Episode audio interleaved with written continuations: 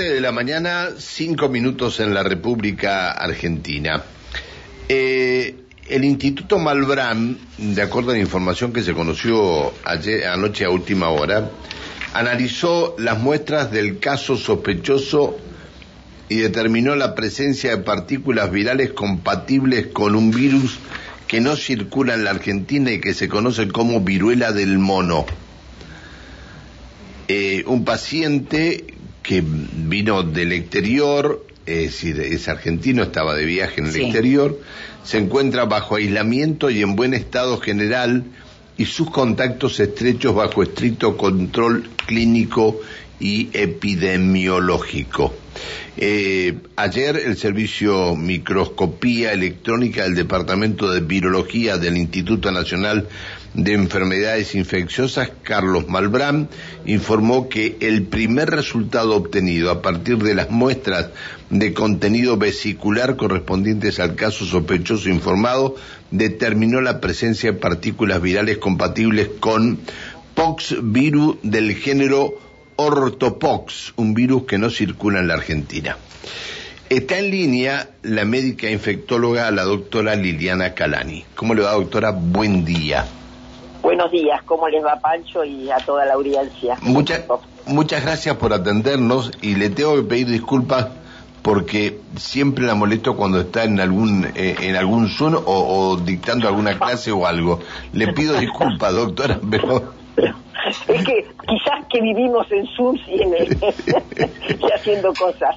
Pero bueno, pero eh, nosotros, eh, por un lado, eh, la molesto porque necesitamos tener la información de usted y por otro lado no sabemos, no, no vemos qué es lo que usted está haciendo. Así que le pido disculpas porque siempre la estoy molestando a la doctora Calani cuando está en, en una, alguna actividad. Bueno, doctora, a ver, esto que haya un caso ya detectado en la Argentina, ¿qué significa para nuestro país?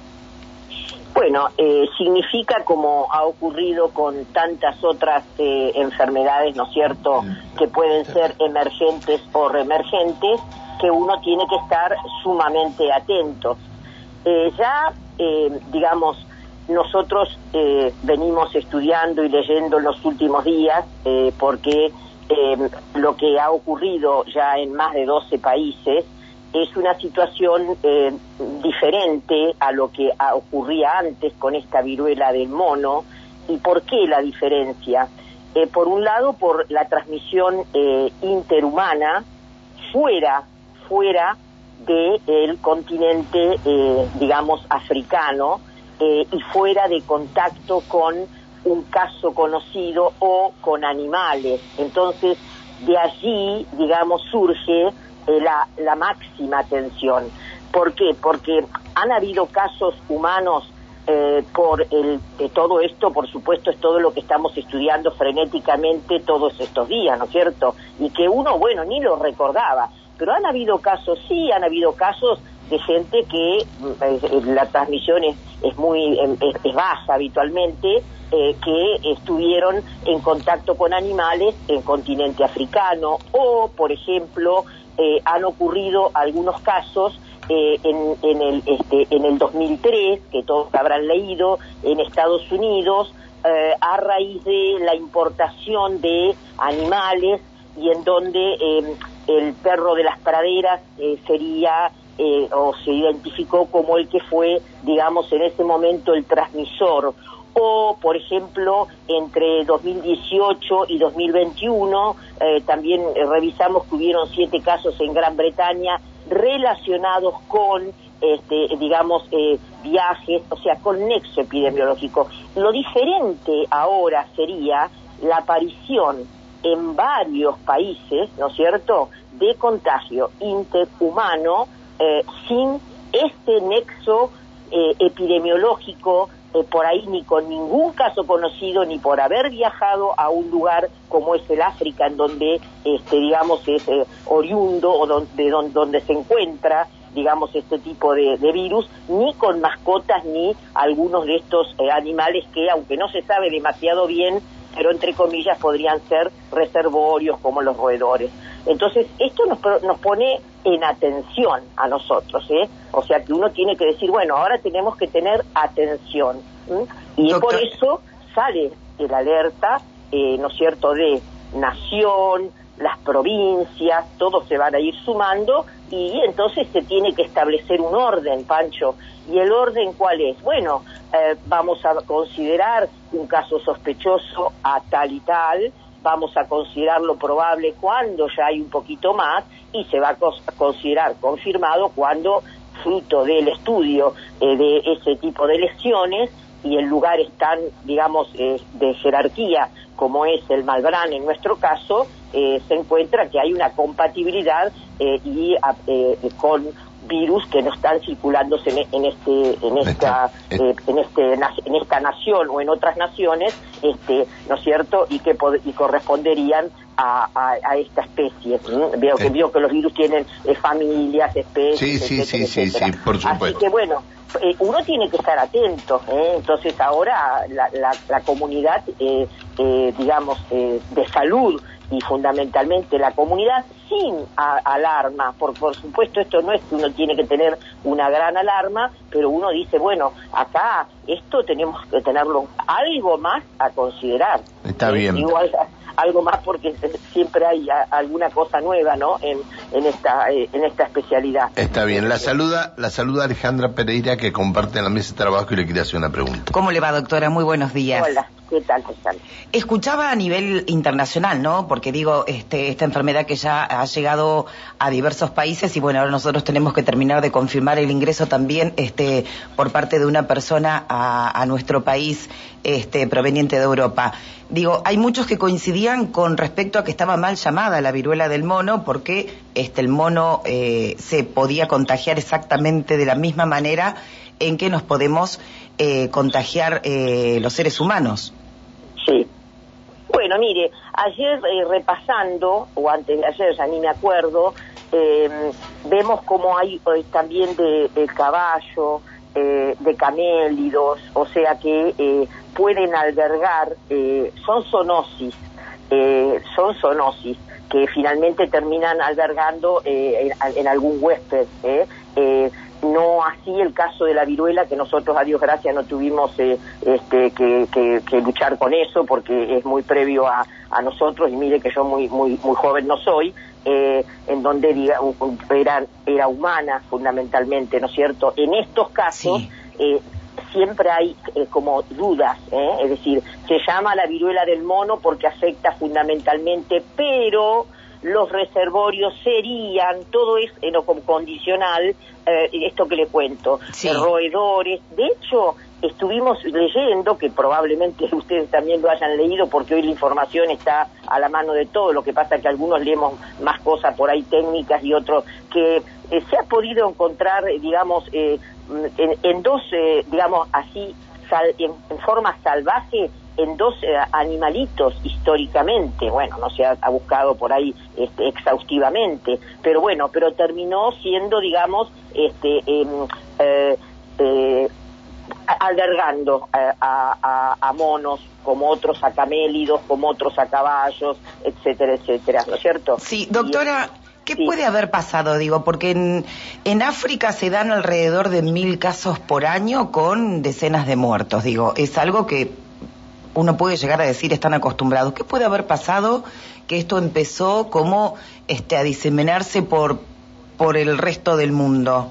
Que no haya ocurrido antes. Son, son, mire, yo le digo, eh, si yo me tengo que remontar a lo que más me impactó en la vida infectológica que es el HIV-Sida, eh, han sido hipótesis y usted ve coronavirus, hipótesis, sí, que este, que el otro, que el otro bichito, que el mercado de acá, que hay, eh, hay, creo que hay que correr bastante camino para poder decir que, por qué, eh, qué es lo que ha ocurrido, qué es lo que ha permitido que algo que fue meramente una zoonosis, ¿eh? zoonosis, porque nosotros tenemos zoonosis acá, eh, eh, y la tirosis es una zoonosis, por decirle lo más, una de las cosas que más nos afectan al país, pero especialmente a la Patagonia. ¿Qué es lo que hace que en algún momento pueda haber, digamos, este, eh, esta, este cambio este, a, la transmisión interhumana? bueno, eso lo tendrán que estudiar de acuerdo a diferentes hipótesis, hoy con la biología molecular hay muchas posibilidades, y demostrar quiénes son aptos para eso, que no es el caso nuestro. Entonces, por eso que le digo que especular no es que no me parezca su pregunta bien, me parece interesantísima, pero yo no se la puedo contestar.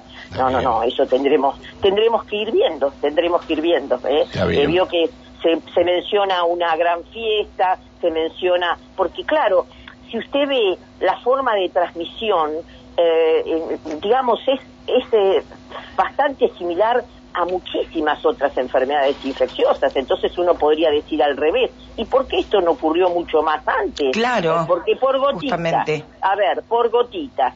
Eh, por este, este eh, fluidos eh, contaminados que pueden ingresar por las mucosas, por la piel, a veces que está bastante sana. Bueno, a ver, y entonces esto, ¿por qué no antes? Está re válida, la, pero yo no se lo puedo contestar, no, no, la verdad. Está bien. Está bien, la verdad que, que, sí es cierto. Bueno, doctora, eh, de todas maneras, este, no es eh, algo que pueda ser, digamos, que, eh, que el ser humano en la Argentina corra el mismo riesgo que con, cuando entró el COVID. No hay, no, no se disemina de esta manera tan, tan, tan rápido. Claro, por ahora pareciera que no. Y después lo otro que es muy interesante, ustedes habrán visto que hay dos eh, linajes. Eh, o clados, vio los nombres que ponen eh, los virólogos y los son este, a mí me parecen apasionantes, pero bueno, uno es digamos el de el de occidental y el otro es el central.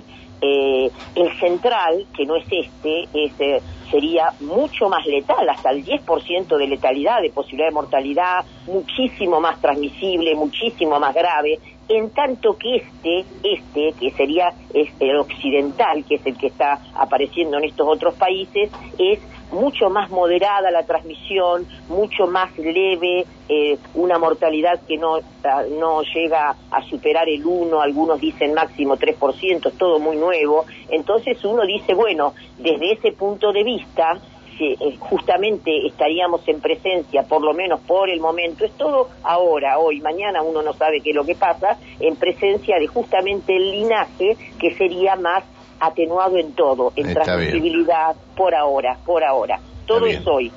Doctora, ¿cómo hacemos eh, para prevenir? Digo, estamos o sospechamos, porque digo, ahora tenemos que determinar si la persona esta que está siendo evaluada tiene o no este, la viruela del mono.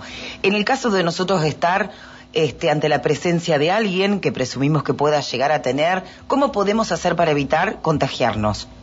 Bueno, por supuesto que lo primero que uno tiene que dar intervención es al sistema sanitario. Esto es una cosa muy... Porque, a ver, uno dice, eh, Alejandra, mire, ¿cuál sería un caso sospechoso?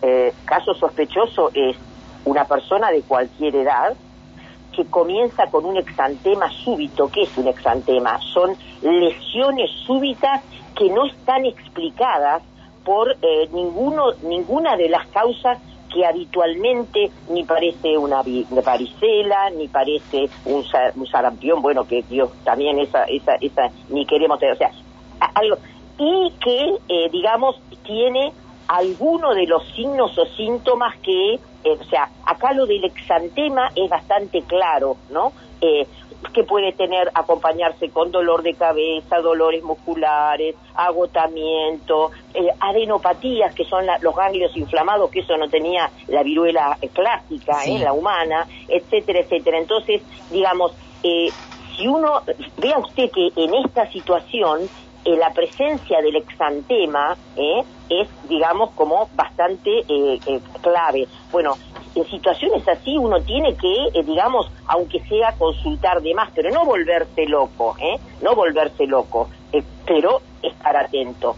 Y ya es eh, un caso, digamos, probable cuando ha habido un nexo o estuvo en contacto con tal o cual persona que nosotros sabemos que o viajó, ¿se entiende? Entonces, en, en, uno tiene que pensar que no es cualquier, por suerte en esto, si me permite, no es como supóngase el, el dengue o el zika, que fiebre, dolor muscular, cuántas cosas producen fiebre, dolor muscular, que los huesos parecen y las articulaciones que uno está totalmente molido. Bueno, acá habrían algunas cosas más que nos permiten a nosotros abrir los ojos y el exantema en, en ese aspecto es como clave. ¿eh? Entonces, este, pero vuelvo a decir, no para que se vuelva loco todo el mundo, porque imagínense que los exantemas febriles en los chicos es lo que los pediatras ven todos los días y nosotros los adultos vemos menos, pero vemos. Pero estar atentos desde ese punto de vista, ¿eh? Este, eh, em, eh, por supuesto, ¿no? Y bueno, si han habido antecedentes de viajes, al principio, por lo menos en este momento, lo de los viajes pareciera ser que es clave.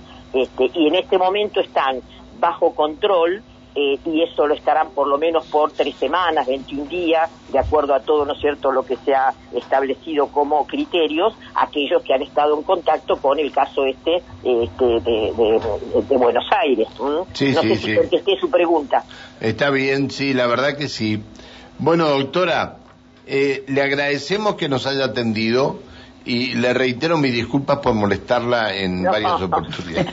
No, por, favor, estaba, estaba en Zapala la doctora dando una charla y la llamé y había dejado el teléfono encendido. Le tuvo que suspender la charla en Zapal. gracias, gracias siempre por su atención, doctora. Un abrazo grande. Que Muchas siga muy gracias a ustedes. Eh, saludos a ustedes y a la audiencia. Gracias por Que siga muy bien. La, doctora, la, la médica infectóloga, la doctora Liliana Calani.